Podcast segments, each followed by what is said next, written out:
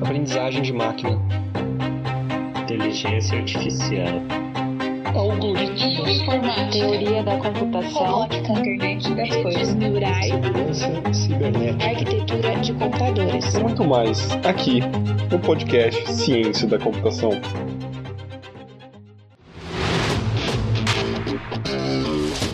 Segundo pesquisas de opinião, os britânicos votariam pela permanência do Reino Unido na União Europeia e a Hillary Clinton seria a atual presidente dos Estados Unidos. Por que essas pesquisas erraram, portanto, mesmo com uma margem de erro pequena? Porque elas estavam olhando para os dados errados. As pessoas entrevistadas não eram diversas o suficiente para representar a proporção de pessoas que de fato iriam às urnas naquela votação. Hoje, todas as decisões da nossa sociedade são pautadas em dados, ou deveriam ser pelo menos. E mesmo sendo, será que estamos olhando para os dados corretos? A implementação da aprendizagem de máquina tem feito mágica em várias áreas, encontrando padrões que nós humanos não teríamos nem capacidade nem tempo para competir. Delegamos para as máquinas tomarem as decisões por nós ultimamente, decidindo se você vai ser contratado ou não ou se o seu financiamento vai ser aprovado. Tudo isso são baseados em dados, mas, como vimos, esses dados podem não refletir a realidade. Ou pior ainda, refletir de fato a realidade, mas uma realidade já preconceituosa. A tecnologia deveria vir para solucionar problemas que temos no mundo analógico, não para introduzir ou amplificar os problemas que nós já temos. A tecnologia não é boa nem má, nem neutra. Ou melhor, será a tecnologia mesmo a culpada por amplificar esses preconceitos da sociedade? É sobre como a área de inteligência artificial tem lidado com vieses que hoje conversamos com a Carla Vieira. Carla é bacharel em Sistema de Informação e mestrando em Inteligência Artificial pela USP, engenheira de software e Google Developer Expert em Machine Learning. Carla também é co-organizadora do Perifacode. Carla, seja muito bem-vinda ao nosso podcast. Muito obrigada, Diogo. Estou muito feliz com o convite. De verdade, eu acho que vai ser, a gente vai bater um papo bem legal sobre o tema. É, então, o tema de hoje é para falar um pouco sobre viés né, em Machine Learning. A gente já tem dois episódios mais ou menos relacionados ao tema, que é um com a professora Cláudia sobre curadoria de dados e um com a professora Sandra sobre aprendizado de máquina. É, são uma boa introdução para esse tema de hoje, mas eu não sei como nem todos que vão ouvir esse episódio estão necessariamente familiarizados né, com o tema de inteligência artificial e com aprendizagem de máquina. Eu queria perguntar, para uma certa introdução, é, quando a gente fala que tem um modelo de inteligência artificial que está tomando é, as decisões, quando a gente fala que tem um modelo que está modelo de IA que está dominando todas essas coisas, está tomando as decisões pela gente, é, o que, que esse, é esse modelo no final das contas e como que, é, olhando mais para a gente da parte de um cientista da computação, quando a gente diz que vai criar um modelo de machine learning, como que é esse processo? Bem, várias pessoas me perguntam sobre o que, que significa IA. Eu sempre penso em várias definições, né? Na literatura tem muitas definições diferentes para o que, que é IA. Muitas pessoas veem a IA como uma entidade, como algo, um plano acima, e eu acho isso muito abstrato. Eu gosto muito da ideia de explicar a inteligência artificial como sendo a gente dando habilidades para a máquina conseguir compreender aspectos do nosso mundo. Então, quando a gente fala que tem um robô trabalhando no estoque da Amazon para carregar caixas, um exemplo bem próximo da gente, a gente está falando que o robô está tendo as capacidades humanas de entender o que é uma caixa, de entender a localização que ele está, conseguir mover aquela caixa. Então, é realmente dar esses aspectos para um robô ou para um algoritmo de entender aspectos do nosso mundo. E eu acho que a gente, como ciência de computação, quando a gente fala que está criando um modelo, né, existem vários processos para isso. No geral, o primeiro passo é a gente dar informações para a máquina. Então, assim como uma criança, a máquina também aprende. Né? Isso eu sempre falo. E quando a gente é criança, a gente aprende com os pais, com os avós, com os amigos da família, é ensinando a criança a falar, ensinando o que significam as coisas, dando nome para as coisas. E com a máquina não é diferente. Ela é uma criança que não sabe nada e a gente precisa ensinar ela. E para a gente ensinar ela, o primeiro passo realmente é ter informações e dados, sejam imagens, sejam áudios, sejam textos é, sejam vídeos, né? São é, inputs que a gente dá para esse modelo para ele conseguir extrair alguma forma de aprendizado. Aí realmente são aplicados é, algoritmos baseados na estatística para que o modelo consiga computacionalmente realizar esse aprendizado, né? Aí vem toda uma parte mais complexa de computação, de transformar todas essas informações em um formato binário, que é o que a máquina entende, né? O computador lá no fundo de tudo só entende coisas que são binárias, zeros ou uns. E a gente precisa traduzir é, isso para a linguagem que ele entende, que é a linguagem de máquina. Então eu gosto de ver dessa forma, assim. É, essa analogia com ensinar uma criança é muito boa, eu sempre gosto desse tipo de, de analogia, porque é mais ou menos como as máquinas aprendem mesmo, né? Você mostra, você expõe ela várias vários dados, né, como você falou, e ela vai tentar achar um padrão, entender mais ou menos e diferenciar algum tipo de um dado do outro. É, a minha pergunta, que talvez tenha um pouco, vai, vai ter relação mais com a parte do viés, é se depois que essa máquina aprendeu alguma coisa, é possível a gente entender qual é a lógica que esse modelo utilizou para chegar às conclusões que ele, que ele levou? Entender a lógica do modelo depende de vários fatores. É, um deles é o quanto esse modelo ele é inteligível para o ser humano. E um outro fator que eu tenho pensado recentemente é sobre que o cérebro humano não consegue absorver é, mais do que três dimensões. E quando a gente fala de algoritmos, de inteligência artificial, de aprendizado de máquina, a gente está falando de dados com múltiplas dimensões, né? múltiplas variáveis que a gente vai analisar. E isso se traduz usando matemática e estatística em múltiplas dimensões, vetores multidimensionais, hiperplanos, e para o cérebro humano é muito difícil é, pensar. A gente não, não é muito difícil, né? A gente realmente não consegue pensar dessa forma. E para a máquina ela consegue. Então, muitas vezes a gente tem que. É, é um desafio entender a lógica do modelo, é, principalmente para os modelos mais complexos, né? Os primeiros modelos de inteligência artificial, eles são baseados em regras, pensando realmente num fluxograma que você cria. Você começa num caminho e vai tomando decisões de sim ou não, sim ou não, e vai percorrendo um caminho, pensando em uma árvore de decisão ou algoritmos que são lineares.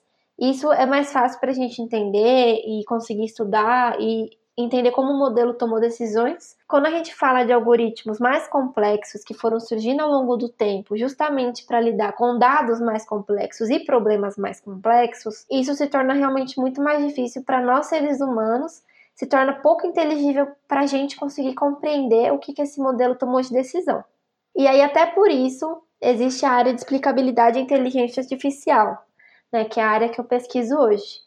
Como que a gente consegue ajudar desenvolvedores e cientistas e pesquisadores a entender o modelo, já que às vezes uma rede neural profunda, ou redes neurais no geral, ou até o SVM, pode talvez não ser inteligível para a gente, e a gente pode acabar deixando passar coisas que não deveriam, ou realmente ter uma dificuldade de explicar para a empresa, se você trabalha em uma empresa, como aquele modelo realmente funciona tentando também dar confiança, né? Olha, pode confiar que esse modelo funciona por esses motivos, né? Então, é possível, mas tem esses poréns aí de modelos mais complexos, de técnicas e estudo de explicabilidade para realmente tornar esses modelos mais complexos mais transparentes, mas na maioria das vezes nem é sobre torná-los transparentes, porque a gente não consegue entender as lógicas dentro do modelo, a gente tenta entender o que ele expõe para a gente e como ele funciona né, depois que ele já está rodando e funcionando. É, você falou de explicar, né, como que foi, como que funciona esse modelo. Por menos, quando, sempre quando a gente vai criar um modelo para tentar extrair alguma informação de um conjunto de dados, a gente tem um não um comportamento esperado, mas a gente tem uma função objetiva, digamos assim, que é o, o propósito daquele daquele modelo que a gente está criando. Geralmente a gente não pensa ele como os problemas que ele tem no sentido de viés, mas quando a gente fala que de viés em si. É, ah, esse, esse, esse problema aqui tá, esse sistema ou esse esse modelo está apresentando um viés. O que, que a gente pode entender exatamente dessa dessa definição dessa palavra? É uma definição complexa. Muitas pessoas gostam de traduzir a palavra viés em outros contextos, como, é, como preconceito mesmo. Mas pensando em modelos, a gente pode ver isso de várias formas. E depende também de uma análise, como você falou, de, do contexto, do porquê que a gente está treinando aquele modelo e por que, que ele pode ter vieses, né? A gente tem muito falado de vieses humanos, que seriam preconceitos humanos, né? E como os modelos de machine learning e aprendizado de máquina estão absorvendo esses vieses, né? Mas, por outro lado, em aprendizado de máquina também existe você inserir vieses, por exemplo, em uma rede neural para mudar um comportamento ou para fazer um contrapeso com um comportamento que você não gostaria. Então, muitas vezes, vieses são inseridos de forma proposital para resolver algum problema ou para mudar um pouco o comportamento de uma rede ou de algum algoritmo. Então, acho que tem essas duas visões, assim, uma visão mais social de vieses humanos e a visão mais técnica de realmente se você buscar por bias em inglês e machine learning, você vai ver que tem algumas técnicas para inserir intencionalmente algum tipo de bias e tem alguns usos para isso também. É, então, quando você fala que o sistema pode ter um viés, pode ser tanto, você está dizendo tanto que ele pode é, esse viés ser inserido como se fosse um erro, um problema, um, um mal entendido, digamos assim. Eu não sei, não sei exatamente como definir esse, esse sistema, mas é ele pode ser tanto inserido do lado humano, que você fala como um problema, né, que a gente, quem está desenvolvendo acaba não notando, como pode ser um inserido propos, propositalmente, é isso? Isso, exatamente. Acho que um exemplo que deixa isso claro é, por exemplo, é um problema muito comum que as pessoas comentam. Ah, por que, que os algoritmos de busca do Google, quando eu busco por CEO, né, diretor de empresa, sigla CEO, só aparecem homens brancos de terno? Por que, que não aparecem CEO mulheres ou CEO que são pessoas negras, pessoas indígenas, enfim? Por que, que não aparece essa diversidade no termo CEO associando ele somente com pessoas brancas?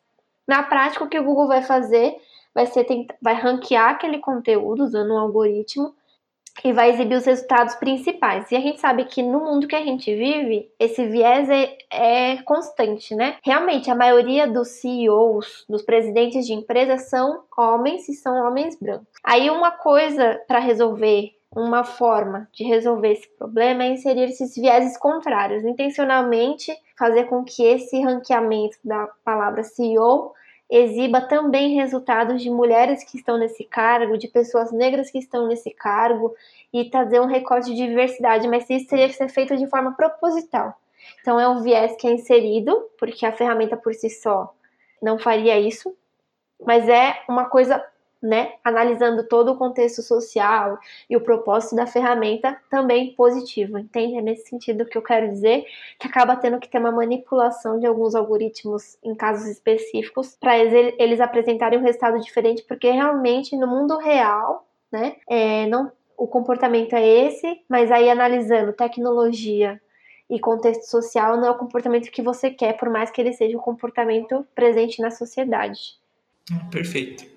Você comentou, né, disso, dessa, se for buscar só no histórico de dados de, dessa base para o modelo tomar alguma decisão, no caso do Google, você falou de ranquear esses, de apresentar esses resultados da busca. Bom, esse, esse tema de, de vieses em base de dados e como que isso pode ser pode afetar uma série de decisões que a gente tem hoje em dia. É, eu não sei você, mas eu, eu, vejo como um tema não não é um tema é, é um tema que surgiu com mais força nos últimos tempos, né, nos últimos anos, para que se tomou uma atenção maior. É, como que você que, que é mais da área é, tem visto o, a, o, movimento da comunidade é, para prestar atenção nesse tipo de coisa e não reproduzir é, outros vieses que trazer amplificar vieses que a gente tem no mundo analógico para para decisões que as máquinas vão, vão tomar baseadas nesses dados. Como que você tem visto a comunidade lidando com esse problema? Tem dado, você tem visto uma atenção maior da, da comunidade com isso? Eu vou considerar a comunidade aqui tanto pessoas da área de tecnologia no geral, quanto academia, que pesquisam IA, quanto empresas também, porque tem uma forte conexão entre essas, esses três ambientes, né? As mesmas pessoas que circulam na academia também circulam pelo mercado e também circulam pela área de tecnologia. É, eu acho que Muitas coisas mudaram nos últimos anos, como você falou. O próprio tema da minha pesquisa, né, eu estou fazendo revisão sistemática e revisando toda a bibliografia sobre o assunto, e realmente teve um pico de publicações nos últimos anos. Começou em 2016. A ideia em si de explicar algoritmos não é nova, mas esse boom foi em 2016 e ao longo dos anos só tem aumentado. Cada vez que eu tento rodar novamente as minhas buscas nos portais, aparecem resultados já desse ano ainda, a cada mês, novos, novas publicações sobre o assunto. É, mas eu acho que a gente tem um grande desafio pela frente, porque esse assunto não é só um desafio técnico, é um desafio da sociedade no geral, é um desafio de conscientização e de sensibilização das pessoas, no sentido de explicar que não é um problema técnico, de entender a tecnologia como um meio, não como um fim, entender o papel que ela exerce em conjunto com a sociedade, entender quem são as pessoas que são impactadas quando esses vieses são introduzidos, né? Então, quando a gente fala que um algoritmo está sendo utilizado em decisões judiciais, está sendo utilizado para determinar o seu score, se você consegue um empréstimo ou não, se você consegue uma vaga de emprego ou não. Quando a gente fala desses contextos, né? Falando também de reconhecimento facial, principalmente nos Estados Unidos, aí é, falta realmente uma sensibilização, pelo menos é o que eu vejo, de entender o problema social também. De entender que não é só vamos resolver os vieses nos dados, porque na prática, resolver os vieses nos dados também representa uma mudança do que a gente vê que a gente é como sociedade, porque realmente a máquina, né, o algoritmo, ele vai interpretar o que está nos dados. Se nos dados reflete os nossos preconceitos, os nossos vieses, é isso que a máquina vai reproduzir. E a gente vai ficar lutando arduamente, claro, para que isso não aconteça e evitar, na medida do possível, é, esses impactos negativos para a sociedade e para as pessoas. Só que, ao lado disso, tem que ser feito um esforço também é, social. O esforço social que eu falo é realmente de ter diversidade em quem está produzindo esse tipo de algoritmo, em quem está pesquisando esse algoritmo, né, tanto em pessoas, né, de diferentes gêneros e raça, e lugares e países, enfim, diversidade de idade, de tudo, diversidade de verdade, e também de países que estão construindo essas tecnologias, né? Então eu acho que a gente tem essa, esse desafio social aí pela frente. Mas tem tido uns movimentos positivos, né? A própria ACM, que é uma revista bem conceituada na área de computação, ela fez uma publicação sobre as normas éticas que eles estão seguindo para conferências agora em relação à inteligência artificial. Tem tido alguns cientistas é, de computação e pesquisadores de IA realmente questionando as revistas e questionando portais e questionando publicações e autores de publicações. Então, um exemplo muito claro que eu vi essa semana foi pesquisadores questionando uma certa revista do porquê que eles aceitam artigos que o tema é fazer predição, fazer predição de gênero é, em relação a reconhecimento, uso de imagens, reconhecimento facial.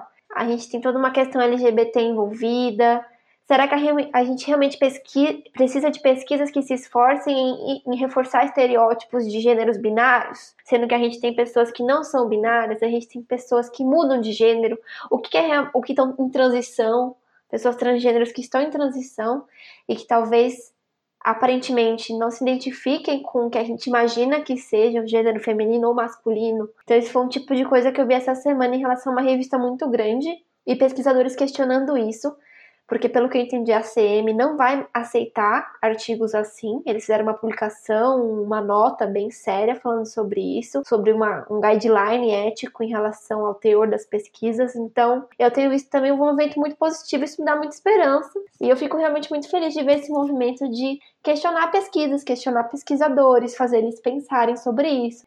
Porque, pelo menos na minha formação em computação, eu não tive muitas coisas sobre ética. Eu não tive nada sobre ética. Muitas coisas eu não tive nada sobre ética. É, minha mãe acha um absurdo porque ela é enfermeira e o que ela mais vê sobre ética na profissão dela. E eu acho que a gente deveria realmente começar a ter matérias sobre ética, né? É, nas nossas formações. Eu sei que algumas universidades têm, mas eu não acho que é tão comum assim. Então, no geral, é isso que eu vejo. Um desafio aí muito grande pra gente, mas que tem tido os movimentos positivos nos últimos meses e anos. Recentemente teve um artigo que usava IA para machine learning para é, aumentar. Ele, ele pegava uma imagem com uma baixa resolução e aumentava, e, usando, usando uma, uma, aprendizagem de máquina, eles conseguiam aumentar essa, essa imagem para uma resolução maior. O que, o que, no fundo eles faziam, ele pegava um banco de, de imagens e, é, e tentavam re, encaixar aquela imagem com uma baixa resolução baseado na, numa, numa uma mistura das imagens que ele tinha daquele banco de dados. É, e esse algoritmo né, tinha sérios problemas para lidar com pessoas é, que tinham pele mais escura. É, então, é, é, essa questão da diversidade é importante porque, caramba, não tinha ninguém no meio do caminho para fazer um teste e falar assim: ah, vamos testar talvez numa pessoa né, com uma pele mais escura, ver o que acontece, se o algoritmo está passando ou não, se ele está tratando essas pessoas do mesmo jeito que trata todas as outras, sabe? E não só por isso, mas isso também é um passo importante para do porquê que tem que ter um time mais diverso para pensar nessas soluções, né? Nossa, com certeza. Eu ia falar justamente desse exemplo, ainda bem que você lembrou disso, mas é exatamente isso, né? Sei lá, se eu estivesse desenvolvendo, eu sou uma mulher negra de pele clara, mas eu testaria com, comigo e ia ver que o, aquele, aquela ferramenta tá deixando meu cabelo liso. Ou ia testar com meu pai, aí eu ia ver que a ferramenta deixou meu pai branco, dos olhos, e várias coisas é que a ferramenta pegava até uma pessoa branca dos olhos escuros e deixava a pessoa com os olhos claros e tentava deixar o cabelo dela loiro. Então estava realmente muito focado no estereótipo da Europa, realmente muito enviesados os dados e causou realmente muita discussão, né? O rapaz publicou a ferramenta no Twitter e virou uma thread gigantesca de pessoas usando, testando com famosos e mostrando umas é, realmente bizarrices, assim, de imagens que eram geradas. Então, diversidade é um... não tem como fugir disso. Sempre que eu palestro sobre esse assunto, eu falo disso no final, sabe? No final, a gente tem problemas da sociedade para resolver que estão sendo refletidos nesses algoritmos, né? Algo que já era meio que esperado. Só que a gente não vai avançar com esses algoritmos e com a tecnologia se a gente também não andar junto com essas questões sociais e lidar com esses problemas no dia a dia, com a diversidade que não tem na academia, com a diversidade que não tem nas empresas. Então, é um tópico que não tem como não discutir. Tem um grande pesquisador né, na área de machine learning, que se chama Yann LeCun. Ele ganhou o prêmio Turing, que é um para quem talvez não seja tão familiarizado com a computação, é assim, é como se fosse um, um Nobel, né, da computação, digamos assim, é um prêmio muito reconhecido.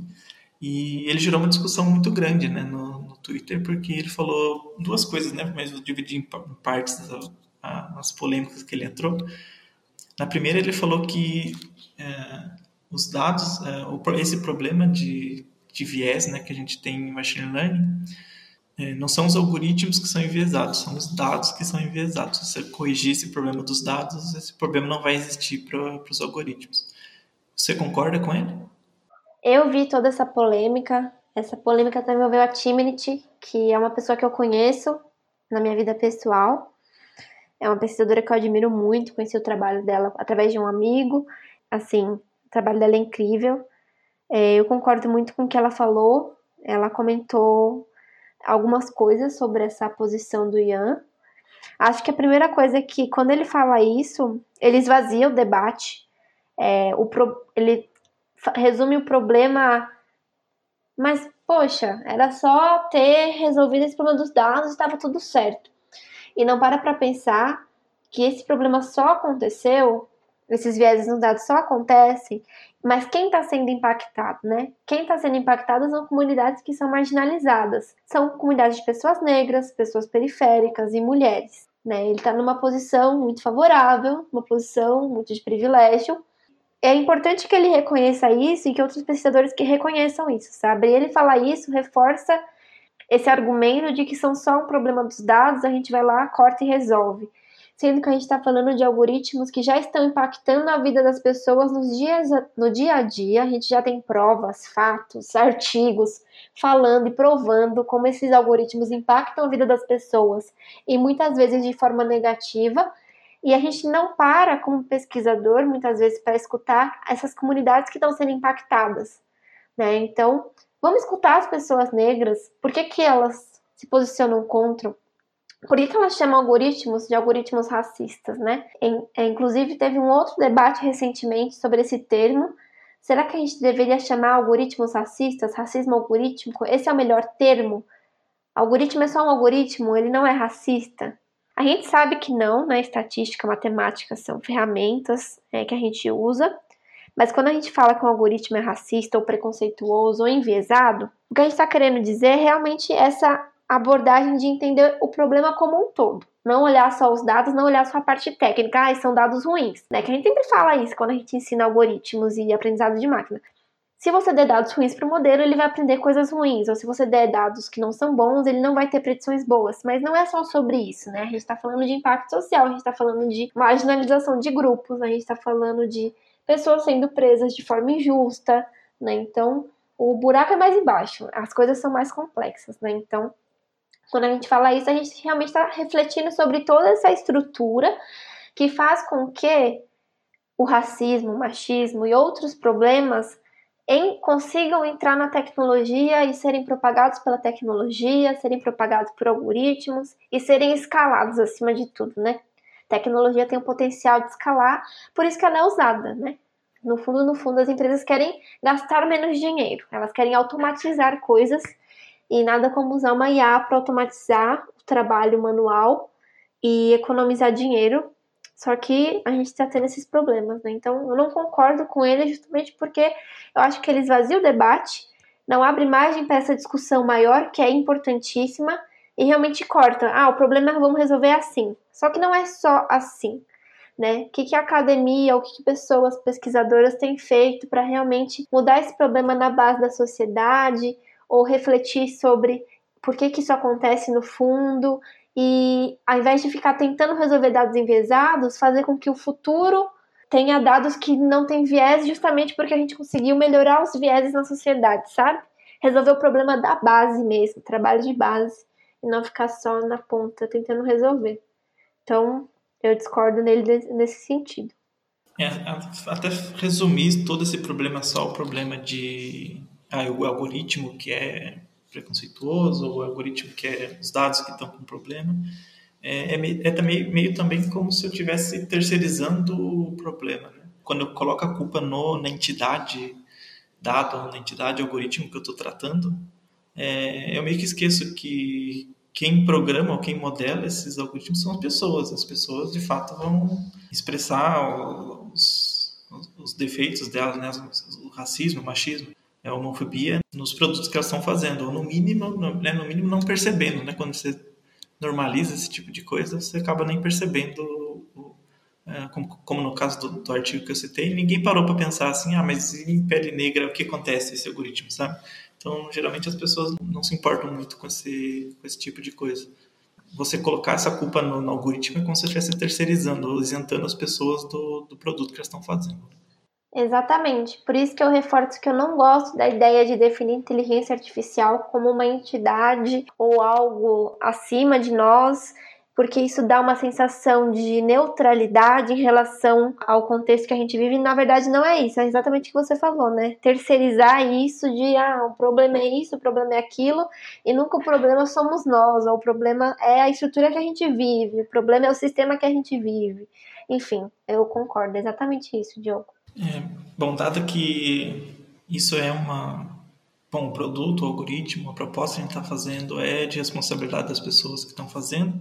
O Lecan, né, também, ainda continuando no, no, no assunto dele, ele também colocou um outro, vamos fazer uma outra discussão, outro tópico para discussão, que é, bom, só citando um exemplo desse que gerou desse artigo, né, esse artigo foi uma foi esse artigo né, que, que, gerou esse problema, mas a gente já teve esse problema também em produtos do mercado. Né? O FaceApp, ainda em 2017, já teve envolvido nessa polêmica, que é um, era um aplicativo, até hoje acho que ele funciona bem ainda, ele, ele deve estar ativo até hoje, que vira e mexe apresenta, não sei se é exatamente essa empresa que faz né, hoje em dia, mas é muito comum você, você ver filtro de pessoas no Instagram, alguma outra ferramenta, para colocar um filtro uma pessoa mais velha, ou mudar mudar alguma característica da pessoa.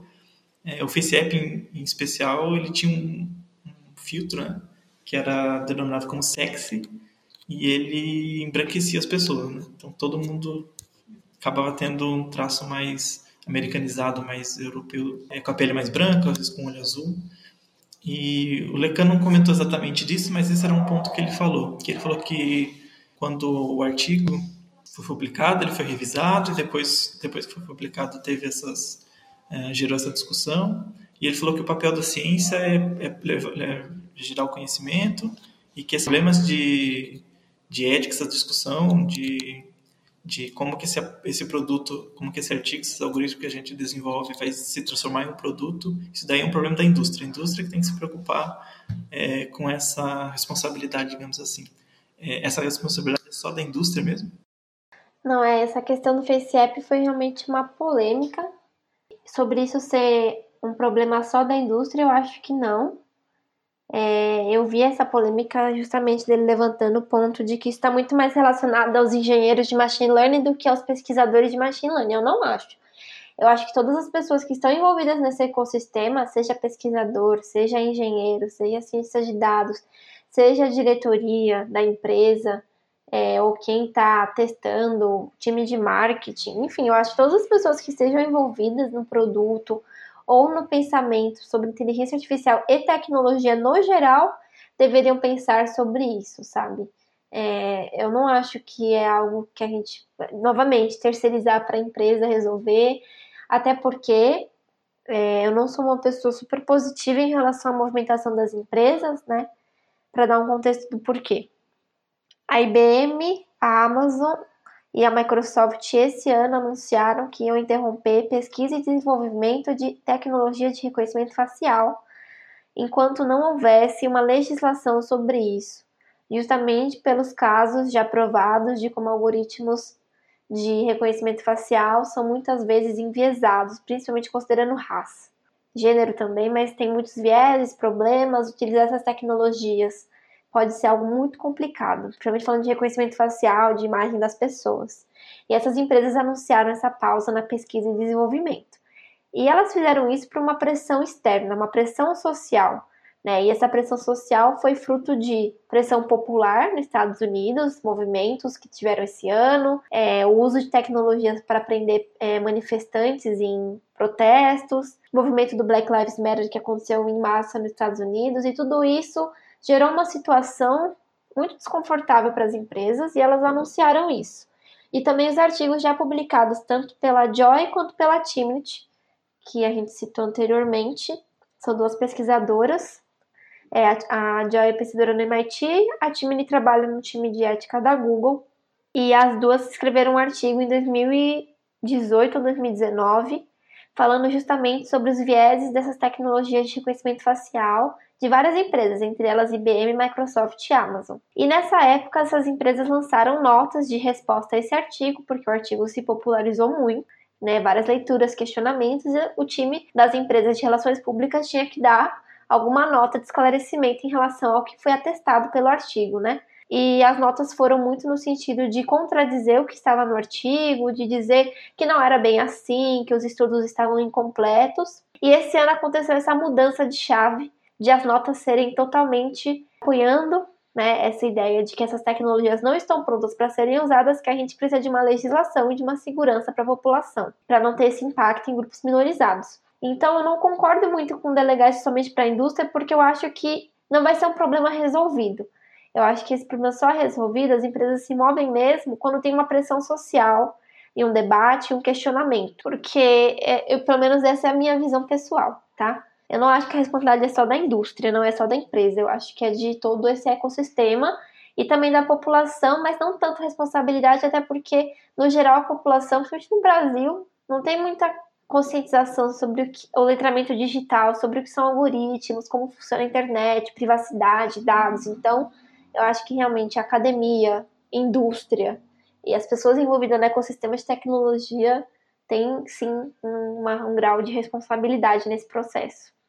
É, até como a gente comentou, né, que os algoritmos são feitos pelas pessoas e a responsabilidade de todas, toda a sociedade, de todas as pessoas, é combater essa, essa diferença que a gente tem e isso é responsabilidade de todo mundo. Exatamente. Você comentou, né, de para ter a gente um pouco um pouco da nossa conversa foi de um time mais diverso, né, um poder contribuir, né, melhor com essa com o desenvolvimento dessas tecnologias que acabam gerando esses vieses.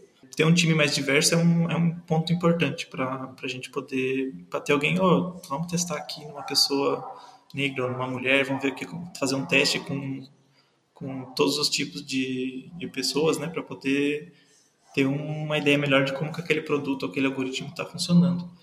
Que caminhos mais você vê como uma, uma solução para a gente poder mitigar esse problema? Bem, a gente tem várias pessoas e atores nesse problema que a gente tem que trabalhar, né? Pensando em academia, empresas e pessoas da área de tecnologia nesse ecossistema, eu acho que o principal é essas pessoas realmente estarem mais próximas dessas discussões, não terem essa posição de ver a IA como uma entidade, que a culpa é dos dados, é do algoritmo, e ausentar e terceirizar essa culpa, né? E realmente refletir sobre isso.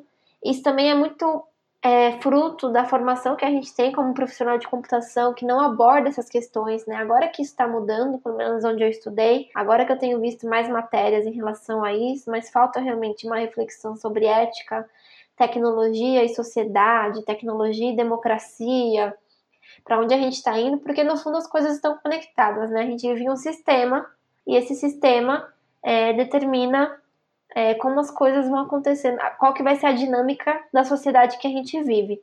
Então é importante a gente entender isso, porque a tecnologia atua em contexto com isso. Então eu acho que falta isso na nossa formação. Mas eu também acho que tem que ter um papel nosso de meio que de divulgação científica, que é um termo que está na moda agora. De realmente tentar mostrar para a população como essas tecnologias funcionam, quais são as nossas preocupações. Eu gosto de um exemplo que aconteceu recentemente, que foi o da PL da fake news. Né? Saiu a proposta de lei sobre fake news, várias pessoas leram e passaram. Eu não tenho muitos conhecimentos sobre privacidade, dados, e passei a ler alguns lugares que estavam lendo essa proposta por inteiro e apontando os furos, né, em relação à tecnologia, em relação a como ela poderia ser utilizada. Então, como a sociedade tem um papel importante nisso, de se envolver nessas discussões realmente, né? É, no Brasil isso não acontece com tanta frequência por vários motivos. Acesso, a gente pode falar de democratizar, mas é, eu acho que é importante que os grupos que são historicamente marginalizados na nossa sociedade se envolvam com isso, né? Eu faço um esforço pessoal de fazer, de tentar fazer isso através dos meus projetos, do meu canal. Eu, como Carla, tá sempre conversando com outras pessoas da família e dos meus amigos sobre o assunto e realmente sensibilizar essas pessoas sobre esse assunto, sobre machine learning, se educar sobre isso, entender culturalmente como as pessoas estão sendo oprimidas e como a tecnologia se encaixa nisso e como que a ciência é política. A gente sempre não gosta dessa palavra política, né, por uma formação, por uma história toda, mas é isso, né? E eu queria também falar que na formação das pessoas que vão aprender inteligência artificial ou que estão escutando esse episódio e querem aprender sobre a área, pense nisso. Não tenta só aprender machine learning, matemática e as coisas que estão te ensinando, mas tenta também examinar de forma crítica pela lente, por outras lentes, que são os pontos de vistas que estão sendo representados nessas tecnologias, né? Eu sempre falo isso, eles, essas tecnologias eu li um artigo recentemente que reflete sobre isso, como elas é, elas estão sendo preparadas para servir interesses de poder. Interesses de poder eu quero dizer empresas, governo, política, né? As empresas sempre vão tentar moldar as legislações dessas tecnologias a seu favor, com certeza, é o sistema que a gente vive. Então, examine isso de forma crítica e tente entender como que a gente pode mudar esse cenário ou pensar mais sobre isso. Então, eu acho que a gente tem um caminho longo que vai fugir muito da tecnologia, vai passar as pessoas entenderem que a tecnologia não é neutra, que a tecnologia e a ciência é política. E acho que a partir quando a gente estiver nesse ponto, a gente está no bom caminho. Por enquanto, a gente ainda não chegou nesse ponto. É muito difícil conversar sobre isso com as pessoas. Acaba sendo muitas vezes um tabu ou um tema polêmico. Eu gostaria que não fosse, de verdade. Eu gostaria que fosse algo natural de conversar e refletir. Mas a gente tem um caminho para percorrer nesse sentido. Com certeza. E, e as pesquisas como que você faz também tem um papel muito importante nisso. É até e é por isso que a gente tem que dar, dar voz para essas pessoas poderem, como você poder expor essas. Eu, eu, eu particularmente não tô eu não tô no meu lugar de fala para fazer esses apontamentos. Eu é, por isso é importante ouvir e aprender. Eu acho que com certeza aprendi bastante com você. Hoje eu fico super feliz. É, por isso eu gosto muito desses convites de podcasts que são técnicos para abordar esses assuntos. Eu recebi alguns convites recentemente. Né? Eu acabo sempre recebendo convites de podcasts que já são sobre raça, já são sobre gênero. E eu falo, nossa, mas o quão importante a gente também levar essas discussões para pessoas que nem estão pensando sobre isso, sabe? Você ficar aqui conversando só com as minhas amiguinhas da área de tecnologia ou é, de outras áreas, né? E não discutir com as pessoas que estão desenvolvendo essa tecnologia e sensibilizar elas de alguma forma.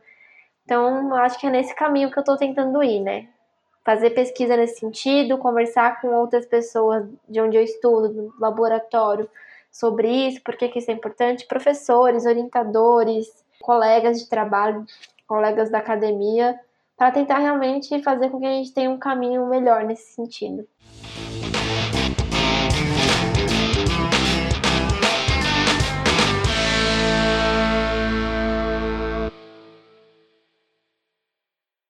Bom, deixando de lado um pouco agora as perguntas mais técnicas, é, eu queria falar um pouco sobre a sua carreira em si. Como surgiu esse interesse né, pela, pela área da computação? Olha, esse não foi um interesse que surgiu muito rápido. Eu não vou falar que eu programo desde os 10 anos de idade, mas foi o seguinte que aconteceu. Quando eu tinha uns 11, 12 anos, ficou muito popular o Tumblr. Era uma época de blogs, muito comum, né? Que eu acho que tá voltando agora, mas era muito comum as pessoas terem blogs na internet. E eu tinha um blog na internet. Ele está ao vivo até hoje, se vocês tiverem interesse. carlavieira.com.br. Ele é um blog que existe desde 2013. E aí eu tinha esse blog no Tumblr. E aí eu passei a entender, querer personalizar meu blog.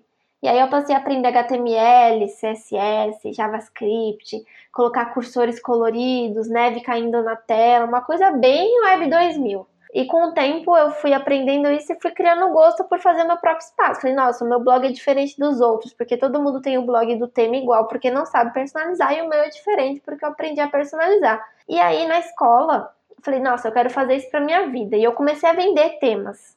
Eu vendia blogs para outras pessoas, tipo, para outros adolescentes. Eu vendia temas de blogspot para outras pessoas. E aí eu comecei a ganhar um dinheirinho e tal, claro, pouca coisa, mas já era algo suficiente para comprar uns livros, porque eu era uma rata de biblioteca, até hoje sou, o blog é sobre livros. E aí eu, eu tentei começar a buscar carreiras de, computa de computação, não, mas carreiras de blog. HTML, CSS, JavaScript. Aí eu vi que tinha muitas coisas sobre design gráfico, web design, front e back, essas palavras não existiam. Então tinha muita coisa sobre design, sobre, é, enfim, nas universidades particulares principalmente, né? Vários cursos de design e de desenvolvimento de sites. Mas nas públicas, que era o meu foco pessoal, é, universidades públicas, eu só achei sistemas de informação, ciência da computação, análise e desenvolvimento de sistemas. Aí eu comecei a pesquisar na minha região, São Paulo. Aí eu achei USP, Unesp, Unicamp, ETE, é, FATEC. Aí eu comecei a pensar nessas, é, cada uma dessas universidades e eu comecei a conversar com pessoas da minha escola, ensinei uma escola particular com um bolsista. E eu fui conversar com, os, com um professor que ele é formado em engenharia elétrica. E aí eu falei com ele e perguntei o que, que faz um engenheiro, porque várias das carreiras eram engenharia da computação, ou cientista da computação. Eu falei, o que, que faz um engenheiro? O que, que faz um cientista? Ele me respondeu uma coisa muito direta ao ponto que eu guardei pro resto da minha vida e que me lembra diariamente o que, que eu faço no meu trabalho. Ele falou: você resolve problemas, basicamente. Qualquer engenharia você estará resolvendo problemas. Tem isso muito claro. Você vai usar tecnologia para resolver problemas. Aí eu fiquei pensando assim, né? Quando a gente é criança, a gente não entende muitas coisas.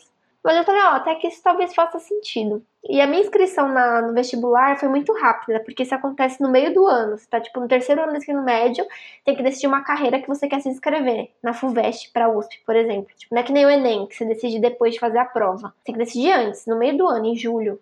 E aí eu fiquei refletindo e eu falei, ah, não, vai ser isso mesmo, porque eu tô com dúvidas aí, eu não sei, vai ser isso mesmo. E aí eu fui, assim, então não foi um interesse que surgiu, foi realmente eu buscando criar blogs.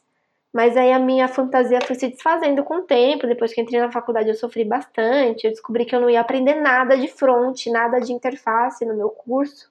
Eu quase chorei nesse dia, que eu não ia aprender nada de interface, porque eu entrei pensando que eu ia fazer blogs.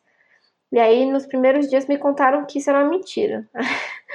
mas foi meio que isso, meio maluco, mas foi isso. E o Perifacode, quanto que, que entrou na sua na sua vida. Você pode contar um pouco mais pra gente sobre esse projeto? Conto sim. É, o Perifacode entrou na minha vida somente no ano passado, meu último ano da graduação, 2019. Em março, um amigo meu, William, ele fundou a comunidade e começou a chamar as pessoas que ele conhecia, amigos que eram da periferia, para participar dessa comunidade, né? Ele realmente pegou todo mundo, juntou no grupo do Telegram e falou: Eu tenho uma ideia, é isso aqui. Qual era a ideia dele?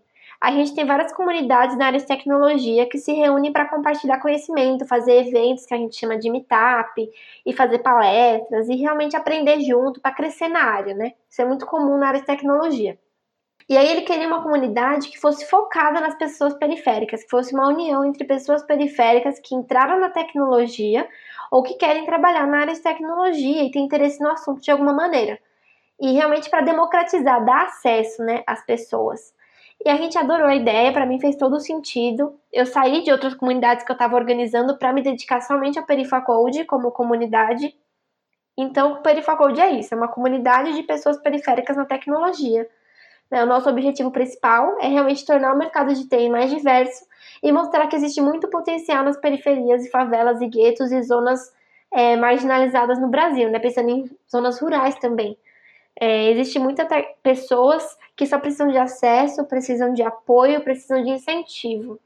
Então, essa é a nossa proposta. A gente tem mais de 900 membros hoje, ativos no Discord, que é a plataforma que a gente usa para reunir as pessoas através da internet.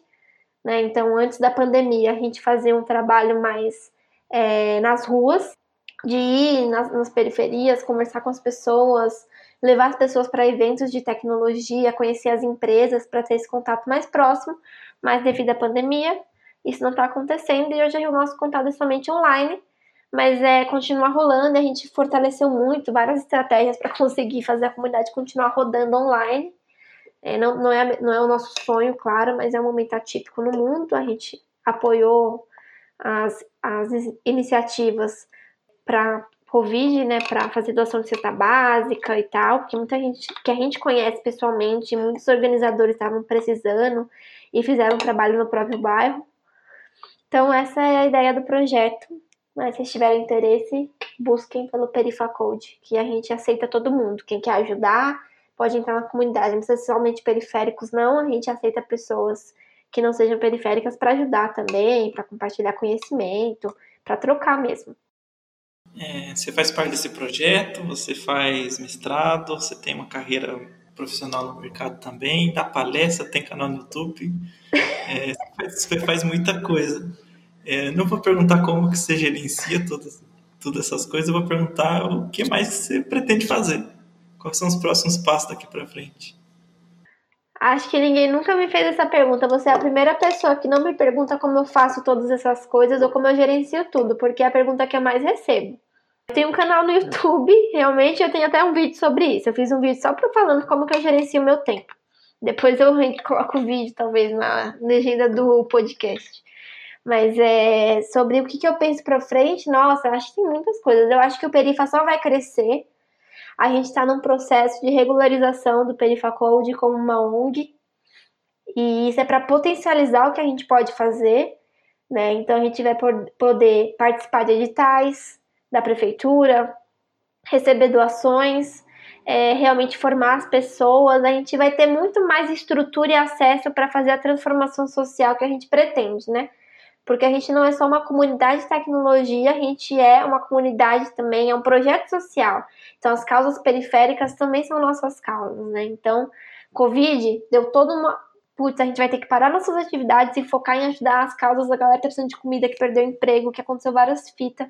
Então, é, a gente teve que fazer essa pausa. Eu ajudei meu pai a fazer uma campanha de cesta básica aqui na região onde eu moro, então a gente tem tá nesse processo de regularização. Então, acho que esse é um dos próximos passos, o Perifa se estabelecer como ONG, a gente atuar de forma mais é, consistente e conseguir fazer coisas gigantes. É, tem a minha vida também, é, o canal no YouTube é um desses próximos passos que eu lancei faz poucos, pouco tempo, ele tem poucos vídeos ainda, mas eu acho que é uma ferramenta que eu quero muito utilizar para alcançar mais pessoas é, fora, da, fora da bolha de tecnologia eu acho que o YouTube é uma ferramenta que se popularizou, né? Não é igual, sei lá, é, usar o Twitter. Muita gente não tem Twitter às vezes, é uma, é uma rede social que está sendo mais usada agora. Mas, por exemplo, no Facebook é onde mora todo mundo, sabe? A rede, é a rede social que chegou em todo mundo. O YouTube é, é um negócio que chegou na minha avó, sabe? Então eu falei, não, eu acho que se eu usar o YouTube eu consigo alcançar pessoas que eu não alcançaria se eu continuasse só palestrando presencialmente. Então, esse é meio que um próximo passo que eu espero que seja uma iniciativa que eu consiga investir mais tempo e que cresça muito. Eu estou terminando o mestrado, né? Eu quero muito. Está sendo uma jornada de aprendizado o mestrado em si. Eu quero muito fazer um doutorado. fora do país, isso é um sonho mesmo. Estou contando meus, meus pequenos sonhos para vocês. É, eu ainda não sei como eu vou fazer isso, para confessar, porque precisa de uma grana, e não é pouca grana, é uma grana alta para você fazer o doutorado. É, se inscrever, fazer as provas que precisam, tem um custo para exames de certificação, custo de inscrição nas universidades, tem um esforço de eu conhecer pessoas, ter recomendações, é, cartas, então tem uma questão de deslocamento, morar fora, sempre foi um sonho. E eu sempre achei que esse sonho era impossível, que é uma coisa que a gente tende a fazer quando a gente não conhece ninguém da nossa família que já fez isso. Você vai ser o primeiro, né? Essa coisa de ser o primeiro a ter uma graduação. É, ser o primeiro a fazer um mestrado, ser o primeiro a pensar em um doutorado, ser o primeiro a pensar em morar fora é muito assustador. Então, tem alguns próximos passos aí na minha vida que eu tô pensando ainda, mas, mas são essas as ideias aí que estão na minha mente já. Ah, mas com certeza você, você consegue sim. Caminhando agora, né, um pouco mais para final da nossa entrevista, eu queria deixar um espaço para você fazer algum, alguma recomendação, alguma coisa, um livro, um podcast, um canal do YouTube, se quiser, algum documentário, fique à vontade de fazer alguma recomendação que você acha interessante as pessoas é, se aprofundarem depois. Então eu tenho várias recomendações para fazer, eu adoro isso, né? As pessoas realmente, eu falo várias coisas elas me perguntam, tá, mas onde eu continuo estudando ou lendo sobre isso? Bem, eu quero indicar alguns nomes, que são pessoas que vocês deveriam conhecer o trabalho e seguir. É, uma delas é o pesquisador Tarcísio Silva, da UFABC. Ele faz doutorado na UFABC, na área de ciências sociais, ele estuda especificamente raça e tecnologia. Eu sigo ele no Twitter, mas ele tem uma newsletter chamada Desvelar, que é somente sobre publicações e notícias é, de pessoas é, negras. E para falar de tecnologia e sociedade, a newsletter é ótima, eu já assinaria, chama Desvelar e ele produz muito conteúdo em relação a isso nas redes dele, então é uma ótima forma de se informar sobre esses debates, tá? A Timnit Gebru, que eu citei também, é uma pesquisadora que está envolvida nesses debates nos Estados Unidos, mas é legal acompanhar para entender. Ela está sempre compartilhando para quem sabe falar inglês. Também dá para traduzir os tweets, né? Então dá para acompanhar o trabalho dela. Tem a Nina da Hora, que é uma cientista da computação. Ela tá, ela é da PUC Rio, ela é, é, pesquisadora também, ela trabalha com pensamento computacional, robótica. Eu gosto muito de acompanhar o trabalho da Nina, ela é minha amiga também. Ela fala muito sobre como ensinar tecnologia para pessoas que não conhecem, né? Então, pensamento computacional é sobre isso. Como você ensina tecnologia para uma criança ou para uma pessoa mais velha que nunca teve contato. Então, eu acho que é um trabalho de base que eu não faço, mas que eu acho extremamente necessário se a gente quer pensar num futuro melhor para inteligência artificial e tecnologia. As pessoas saberem, pelo menos, como funciona a internet, é, como usar as redes sociais, o mínimo necessário de computação. E pensamento computacional foca nisso. Tem alguns livros que são legais para ler. Um deles é o do Tarcísio, que é Comunidades e Ativismos Digitais sob Olhares Afrodiaspóricos. É um livro que é uma coletânea de capítulos. São 14 capítulos escritos por diversos autores em todo o mundo. E o prefácio é de Emicida, então já diz muito sobre o livro. O livro é incrível. Ele fala sobre é, essa questão de tecnologia e raça, sobre diferentes per perspectivas, desde marketing, publicidade, tecnologia, é, coisas mais técnicas, coisas mais sociais. É um ótimo livro para começar a entender mais sobre esse assunto. A versão digital dele é gratuita, e a versão é, física é paga. Eu acho que é 30 e poucos reais, mas é bem tranquilo. Tem alguns livros em inglês que eu acho que são muito bons para ler sobre esse assunto de vieses que a gente discutiu. É, um deles é o Algorithms of Oppression, Algoritmos de Opressão. É, o outro dele é Design Justice, que é sobre realmente essa questão, só que relacionada ao design e como que o design pode ser inclusivo. Eu acho que é muito bom ler sobre isso.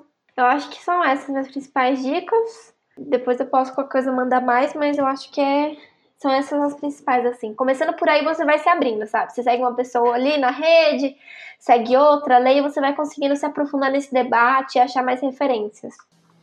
É, são, são ótimas recomendações. Eu até vi um, um post seu no, no Instagram com uma compilação né, de livros, também é uma para recomendação também. Sim, é, eu fiz uma thread no Twitter e um post no Instagram com uma série de livros de tecnologia e sociedade, porque várias pessoas me perguntavam, só que eu não consigo lembrar todos de cabeça agora, a gente pode realmente deixar linkado.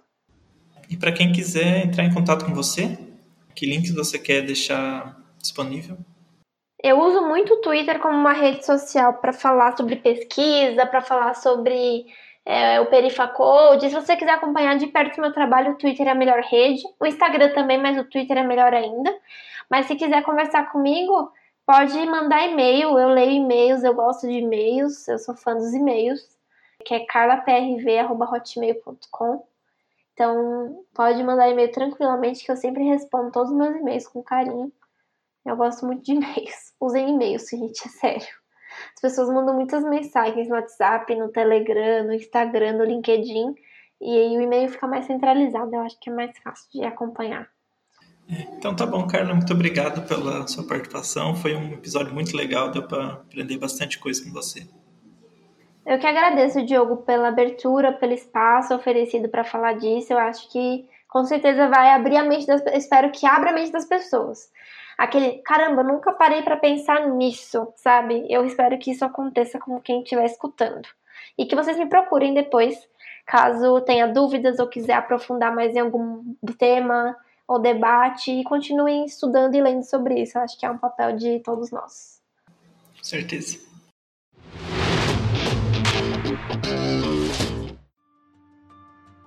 Não se esqueça de nos seguir nas redes sociais, Facebook, Instagram e Twitter arroba. Nos vemos no próximo episódio.